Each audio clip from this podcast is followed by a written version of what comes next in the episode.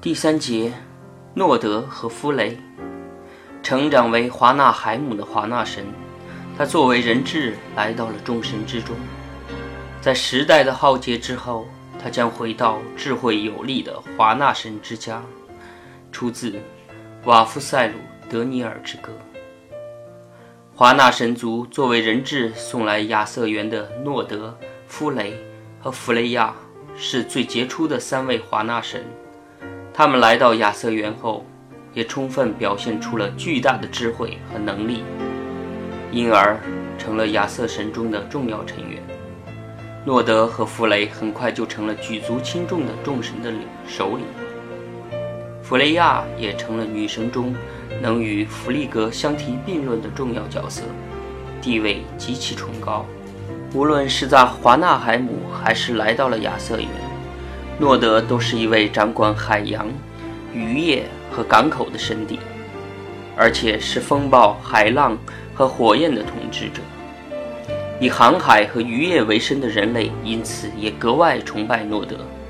出海之前，总是虔诚地向他祈祷，而诺德也以富有和慷慨著称。向他求助的人们，经常会得到出乎意料的丰厚赏赐。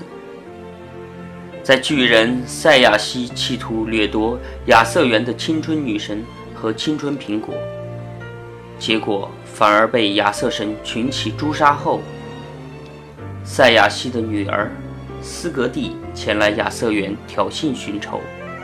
斯格蒂是和赛亚西一起住在山上的巨人，他年轻力壮，经常踏着雪靴在深山老林里射杀凶猛的野兽。当他来到亚瑟园的时候，头戴金盔，身穿锁子甲，手持长矛弓箭，完全是一副拼命的样子。亚瑟众神看到这个野性的女巨人，不知是因为恐惧，还是不屑与她一斗，非常客气地接待了她，并且想方设法平息她的怒气，求得她与亚瑟神之间的和解。在众神说尽好话以后，斯格蒂。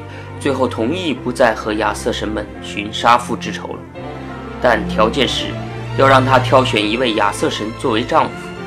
另外，亚瑟神也要有能力让他大笑一次。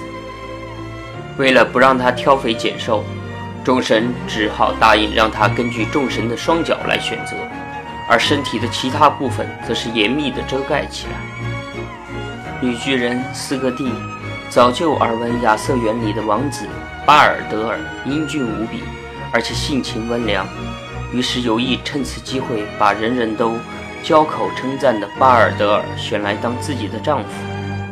当他仔细观察众神露出的双脚时，发现其中有一双脚异乎寻常的漂亮，皮肤洁白无瑕。斯格蒂断定只有巴尔德尔才会有这么一双漂亮的脚，因而高叫起来：“就选这一个！”被选中的恰恰不是巴尔德尔，而是来自华纳神族的诺德。因为诺德是四海神与港口的神，他的居住又在海边，所以长年累月，他的双脚被海浪冲洗得无比洁白和美丽。这样，诺德就和四格蒂交结了情境之好，选出了丈夫。亚瑟神还得设法让四格蒂大笑一次。这时候。洛奇自然而然地跃众而出，施展的他的邪门本领。洛奇把一头山羊牵到了大庭广众之下，用绳子一端系住山羊的胡子，另一端拴住自己的生殖器，两相拔河。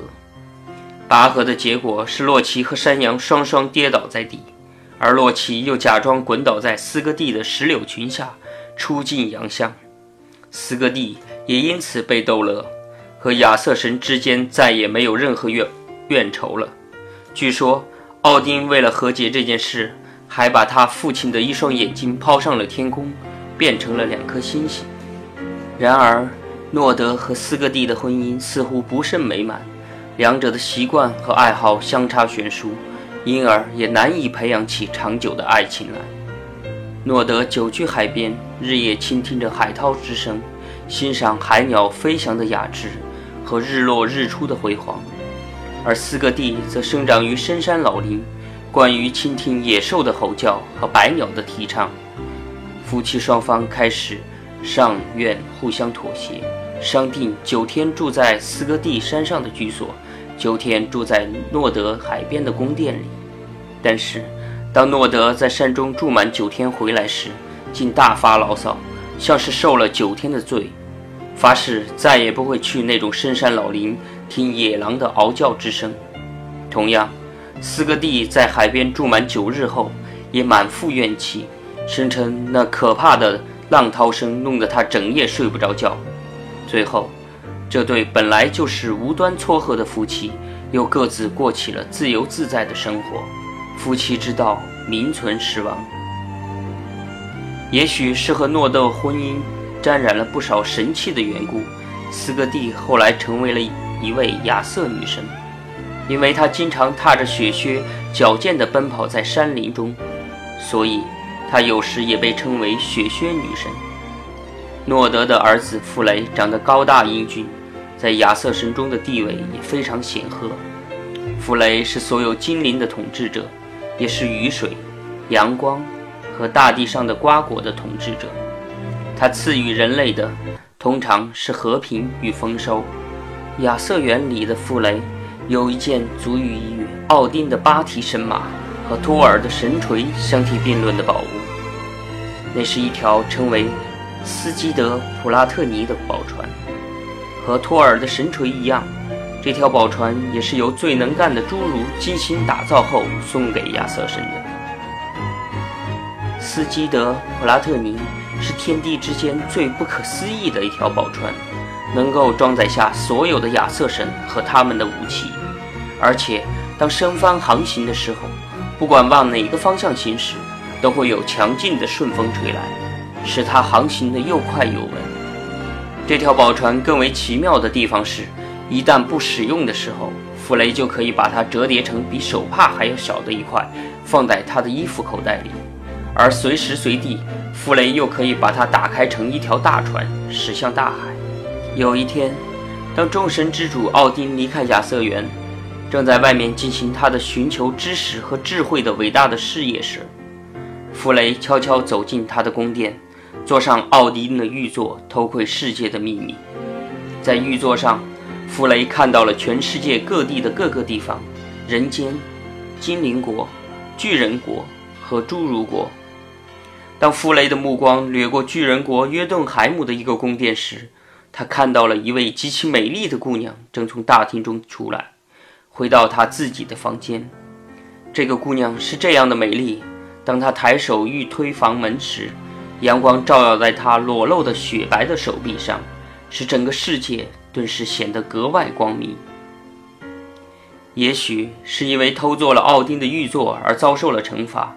当弗雷离开奥丁的宫殿时，他竟变得非常的沮丧和悲苦。那位名叫格尔塔的巨人之女，强烈的占据了弗雷的全部心灵，使他顿时陷入了爱情的无限烦恼之中。回到他自己的宫殿以后，弗雷开始不吃不喝，也不开口说话，非常的沉默和忧伤。弗雷宫中的仆人见此情景，也不敢上前向他询问。只能悄悄地告诉了他的父亲诺德。诺德闻讯以后也感到十分不安，于是找来了弗雷最亲近的侍从斯基尼尔，让这个和弗雷一块长大的伙伴去为他排解。斯基尼尔自然也担心失了常态的弗雷反而会给他一顿恶骂，但他既然已经受到诺德之托，也只好硬着头皮来到弗雷的床前。斯基尼尔是一个聪明的年轻人，他先对弗雷动之以情，然后又适当的奉承了几句，终于使弗雷向他透露了真情。此刻，弗雷沉溺在深深的爱恋格尔塔的痛苦之中，声言如果得不到美丽的格尔塔，他宁愿即刻死去。忠诚的斯基尼尔决定替他的主人前往巨人国，向巨人的女儿格尔塔求婚。根据他的请求，临行之前，弗雷交给了他两件宝物，以助他达到目的。一件是弗雷的骏马，它能够跨越过去约顿海姆的必经之路上的一道火焰之墙，另一件是傅雷的一柄宝剑，这是一把不加操持就能够自己投入战斗的神剑，一直是傅雷的心爱之物。斯西尼尔骑着骏马，跨过火焰之墙，来到了格尔塔所居住的宫殿。一阵狗吠和斯基尼尔与看门仆人的争吵声惊动了正在宫中的格尔塔。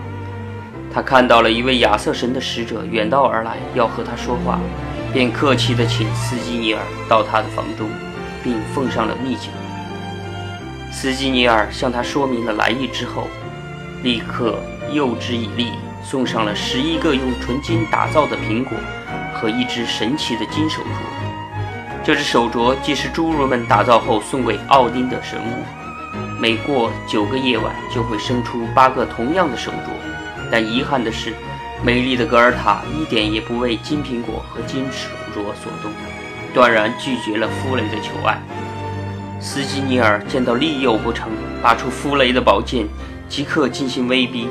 他鼓动如簧之舌，声称如果格尔塔不答应他的要求，那么凭借这把神剑的威力，他就能把他送到海儿的死亡之国中去。在那里，格尔塔将和一个有三个头的怪物生活在一起，再也见不到任何神邸和人类，而且格尔塔也会变得极其丑陋，甚至发疯，毫无希望地过一辈子地狱般的生活。说到这里。斯基尼尔又装模作样的要对神剑念动鲁尼文字的咒语，扬言他一旦念起来，这许许多多可怕的事情就会立即降临到格尔塔的头上。斯基尼尔的恐吓成功了，格尔塔被迫答应在九个晚上以后，在一片树林中与弗雷相会。斯基尼尔骑马凯旋而回，急不可待的弗雷远远地迎上了他。询问此去的结果，当弗雷得知还要再等九个晚上才能与他心爱的人相会时，竟忧伤万分，吟出了如下著名的爱情诗句：一夜无比漫长，两夜不可等待，我怎么能度过三个夜晚？爱河深处的半个夜晚啊，比一个月的时间还要漫长许多。后来。弗雷和格尔塔幸福地生活在一起，一直到雷加鲁克降临，世界毁灭的那一天。